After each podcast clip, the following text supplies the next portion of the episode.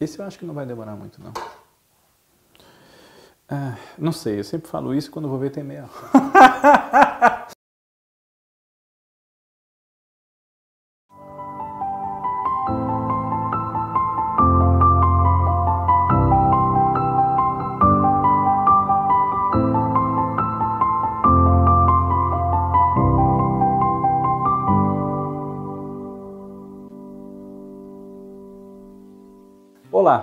tudo bem com você?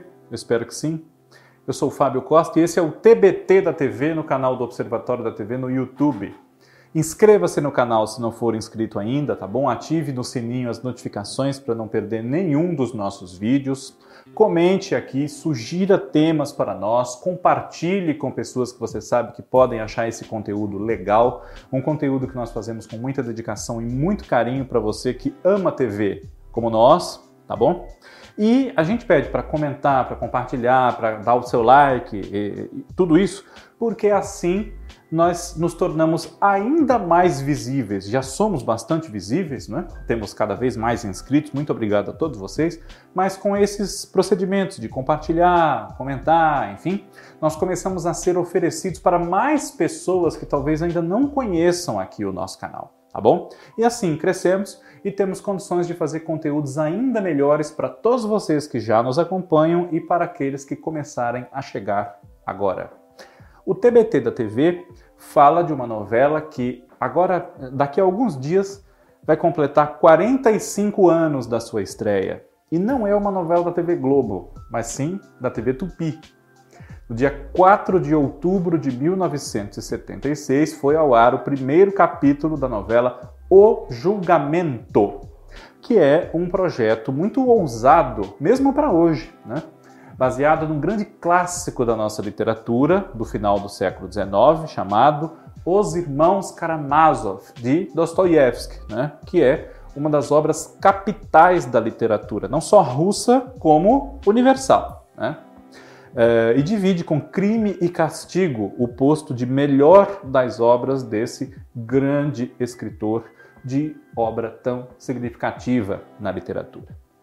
Quem teve a ideia de adaptar O Julgamento, que foi a novela das oito da TV Tupi, entre outubro de 1976 e abril de 1977, foi um dramaturgo e publicitário e professor universitário, de quem eu já falei aqui em algumas ocasiões, Carlos Queiroz Teles, que já faleceu há cerca de 30 anos, né? ele faleceu no começo dos anos 90, e como autor de novela só fez essa na televisão, O Julgamento.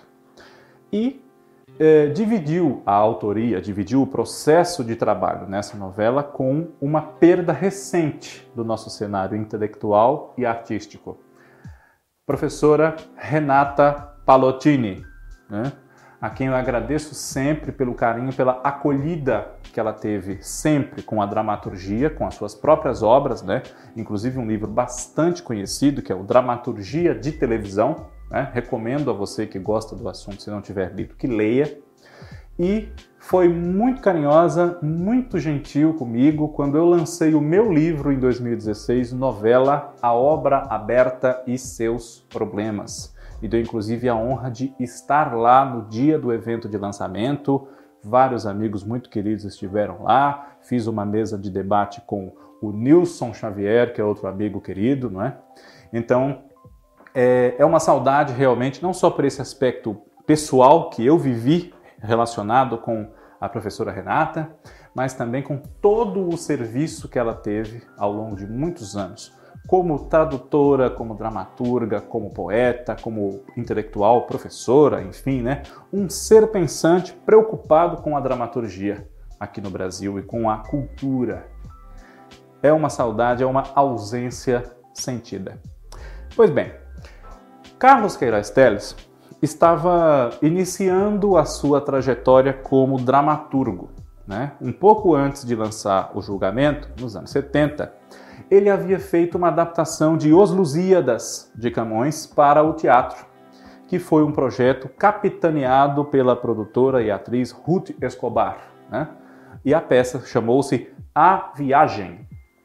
e foi muito elogiada, foi premiada, enfim. E ele, que já era professor universitário, já tinha é, alguns anos de experiência como publicitário, resolveu encarar o desafio de escrever uma novela, quem sabe, por que não? Nem que fosse uma só para experimentar.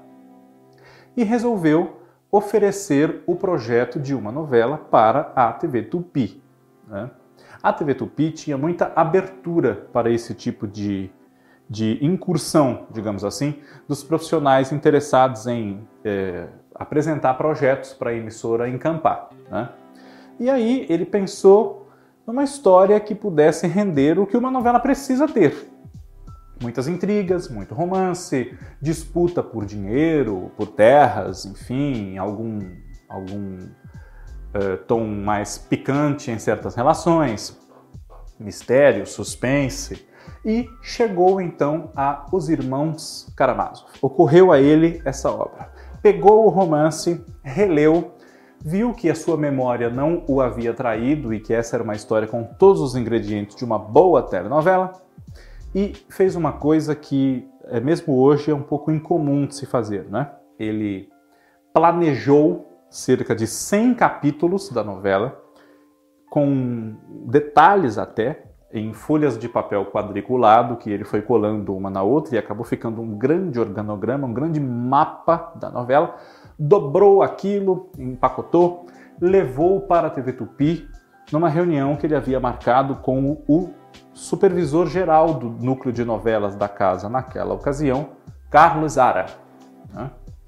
E quando ele apresentou aquilo tudo, começou a desenrolar e explicar, não, porque os irmãos Karamazov, isso e aquilo e tal. Começou a juntar gente na sala do Carlos Ara para ver o fruto do trabalho de, de quem era aquele maluco que esquematizou uma novela inteira antes de ter o primeiro capítulo para ser gravado, sem elenco escalado, sem nada. O projeto, claro, foi aprovado no primeiro momento. E ele, para ter uma salvaguarda de alguém já mais afeito à dramaturgia e também por ter já naquele momento, em meados dos anos 70, apresentado alguns problemas cardíacos, que inclusive anos depois vieram a ser a causa do seu falecimento, né? Carlos Queiroz Teres convidou a sua amiga Renata Palottini para dividir com ele a tarefa de escrever essa novela. Né? A certa altura, ela até é, dedicou-se mais à novela do que ele, no sentido de poupar o coração dele, que vinha de um episódio recente de problemas cardíacos com internação, um susto muito grande e tudo mais. Né? A novela, é, como o livro original, né, se passava na Rússia, a novela não ia poder se passar na Rússia. Então ela foi adaptada para uma cidade do interior paulista ficcional chamada Feira das Almas que por pouco não foi o nome da própria novela. Né? Depois foi alterado para O Julgamento, mas durante algum tempo o título provisório foi Feira das Almas, o nome da cidade. Né? E é, as cenas ambientadas em Feira das Almas eram feitas num distrito não muito longe aqui do centro de São Paulo, Araçariguama, cerca de 60 ou 70 quilômetros né, de distância da cidade, que é na região de São Roque, salvo engano da minha parte. E é, a TV Tupi montou uma estrutura para que a novela tivesse cenas feitas lá, assim como em outras cidades da região, como por exemplo Paranapiacaba, região aqui de São Paulo, né? Paranapiacaba serviu em 80 para os primeiros capítulos da novela que foi parada no meio, né? Drácula, do Rubens Evold Filho, entre outros casos que a gente pode citar. Feira das Almas, então, era a cidadezinha que concentrou a narrativa de O Julgamento, que se passava entre o final dos anos 40 e a atualidade da exibição, 75, 76. O centro da novela, claro que a cidadezinha tem seus personagens com as suas particularidades, mas o centro de O Julgamento é a família Paixão, uma família de posses, né? mas cujo patriarca Lourenço Paixão, que era o personagem do Cláudio Correia Castro, não era uma pessoa nem um pouco agradável, não tinha nenhum resquício de bom caráter, de vergonha na cara mesmo, né? Era um homem boêmio, desagradável, grosseiro, né? E que é, havia já sido casado duas vezes, quando nós é, conhecemos a maior parte da história, né? A primeira esposa dele se chamava Adelaide e foi interpretada por Rutineia de Moraes. Né? Adelaide é a mãe do filho mais velho de Lourenço Paixão, o Dimas, que foi interpretado pelo Carlos Zara. Depois da morte de Adelaide, né, ele que era um péssimo marido e fazia suas esposas sofrerem muito, Adelaide faleceu, né, e ele se casou de novo com uma jovem de fortuna, uma jovem bem de vida, digamos assim, né, a Sofia, que era a Denise Del Vecchio, quem interpretava. E com a Sofia, Lourenço Paixão teve mais dois filhos, o Ivan, que era o personagem do Adriano Reis, e o Aleixo, ou o Lico, como ele era conhecido, era mais chamado, né? Personagem do Tony Ramos. Além desses dois filhos biológicos, com a Sofia, ele adotou um menino que havia sido deixado na igreja, né? o José Maria, que era interpretado pelo Everton de Castro. Mas enquanto ele criava os filhos como eh, não com amor, né? não vamos chegar a tanto mas enquanto ele considerava mais os filhos Ivan, Lico e Dimas, por serem seus filhos biológicos, o Zé Maria era quase que um, que um empregado, uma, uma, né? ele não tinha o mesmo carinho, assim como não tinha nenhum carinho pelos outros, mas não tinha carinho nenhum, absolutamente, pelo Zé Maria. Né?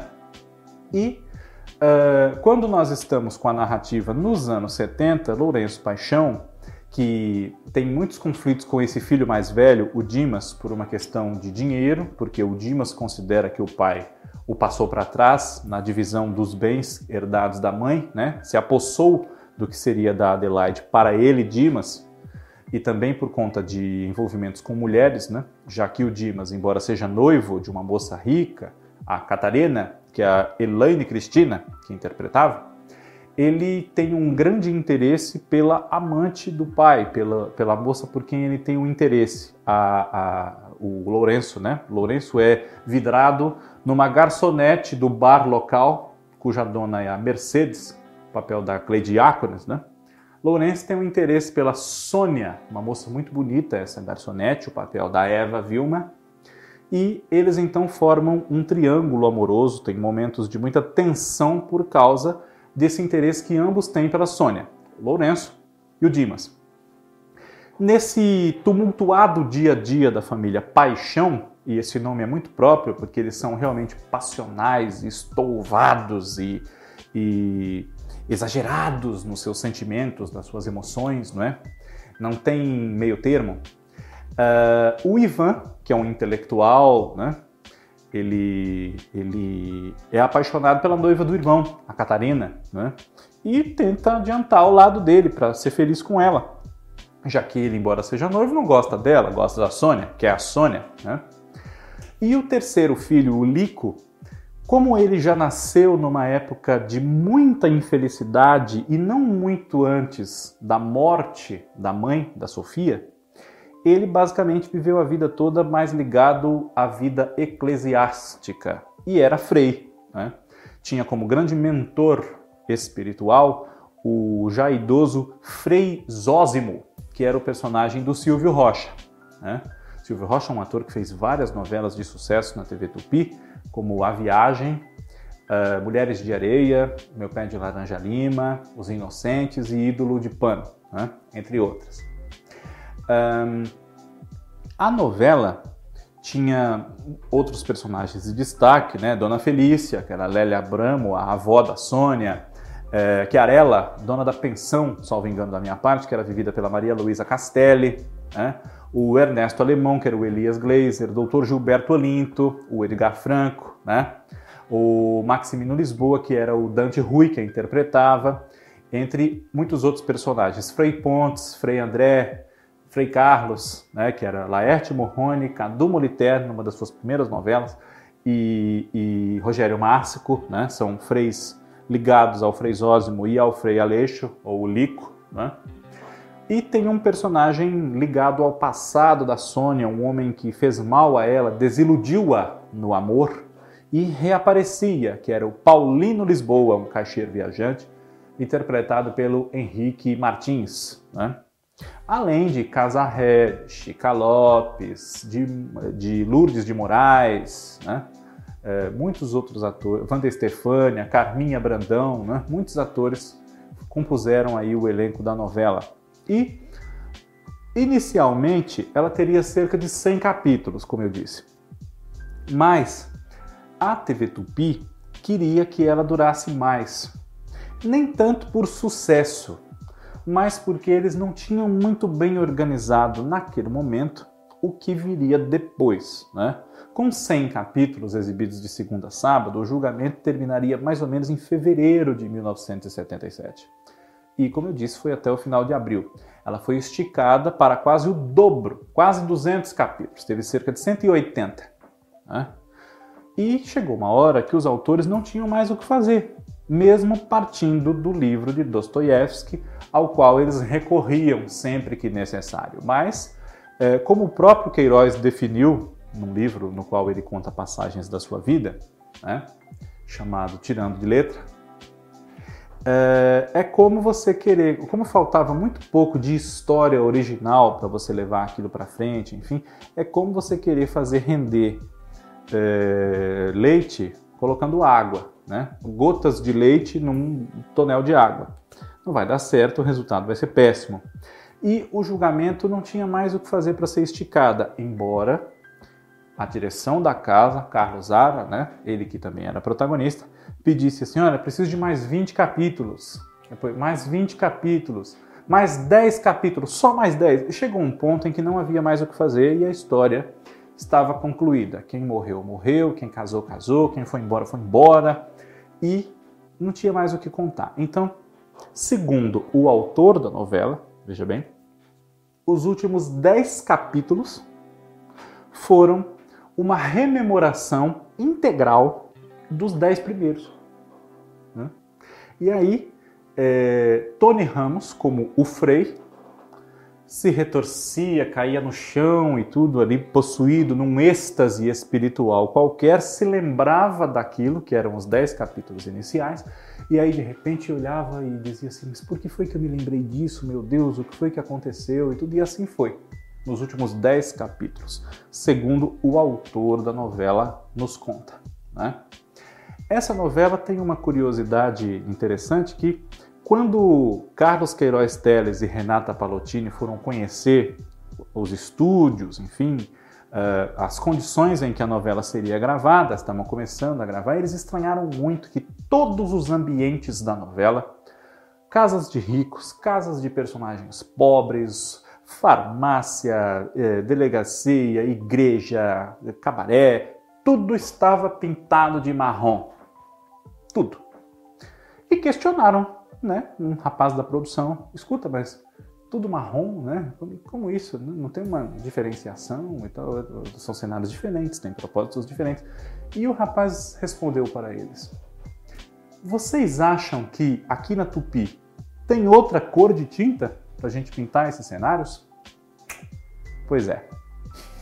Nessas condições que a TV brasileira adaptou um grande clássico da literatura que é Os Irmãos Karamazov.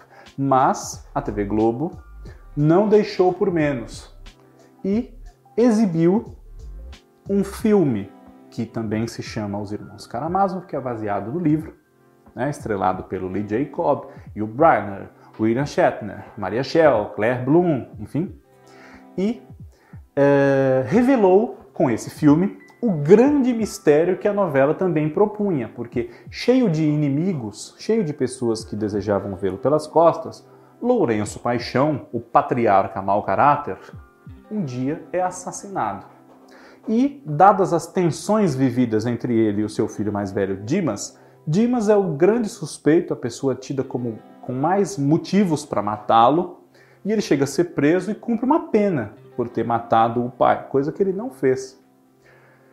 A Globo, ao exibir esse filme, mostrou para o público o assassino do patriarca da família, que era ninguém menos que o filho enjeitado, o filho adotado, o José Maria, no caso, né, o nome que ele tem na novela. Na, na obra original, se eu não me engano, o nome dele é Smerdyakov. Né? E esse rapaz também, muito atormentado pelo remorso, enfim, ele acaba morrendo, ele se afoga Né? Não consegue lidar com a culpa de ter dado fim ao pai, que por pior que fosse, era o pai dele, havia perfilhado-o, inclusive. Né? Mas a TV Globo, ao exibir esse filme, acabou com a expectativa que o público poderia ter. Ainda que surgisse um outro final diferente, muita gente já se frustrou, digamos assim, se deu por satisfeita ao saber em que ia dar o julgamento. Né? E, infelizmente, essa novela é, é, marcada por esses episódios. Hoje a gente assistindo, é, a gente relembrando 45 anos depois, eu gostaria muito de ver essa novela, porque eu admiro muito o livro né? e a obra de Dostoiévski, enfim. Se você não conhece, vale a pena conhecer. É um grande escritor. E eu gostaria de ver como Queiroz e Renata fizeram de Os Irmãos Karamazov uma novela. Por mais percalços de produção e de receptividade que ela possa ter tido. O julgamento, que por pouco não foi reprisada nos estertores da TV Tupi em 1980. Chegou a ser anunciada uma reapresentação da novela, mas não deu tempo. A emissora saiu do ar. TBT da TV, na próxima semana está de volta. Um grande abraço para você. Muito obrigado pela audiência de sempre. Tchau, tchau.